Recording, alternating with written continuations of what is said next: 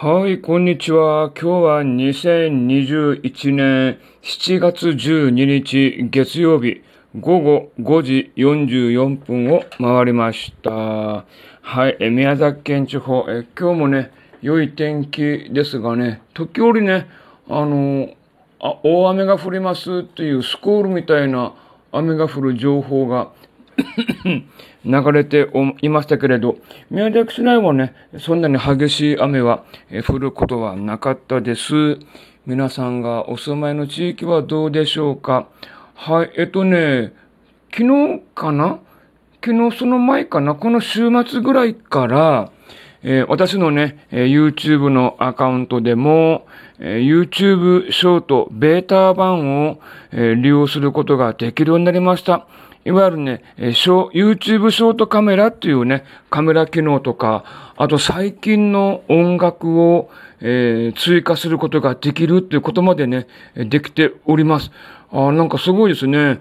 インスタグラムとか TikTok に似たような作りなんで、まあ、あのー、わかりやすいと言えばわかりやすいんですけれど、まあ、これからね、バンバンバンバンと、えー、短い動画、15秒とか60秒以内のね、えー、動画をね、バンバンバンバン投稿していこうかなというふうに思っているところでございます。ただね、収益化に関しては、さっき言った YouTube が提供している最新の曲を使った場合には収益化はできないそうです。それ以外はね、収益化できるんですけれどね、なんかその YouTube スタジオのコンテンツの一覧を確認したらね、えー、YouTube の音楽を使ってる場合には、収益化できませんみたいなことを書いておりましたけれど、でもね、それでもね、まあ、やっと、やっと日本でも、えー、ベータ版が利用することができたということで、まあ、正式版はね、もうちょっと、先になるのかなと思うんですよね。まあ、当初の予定では、この、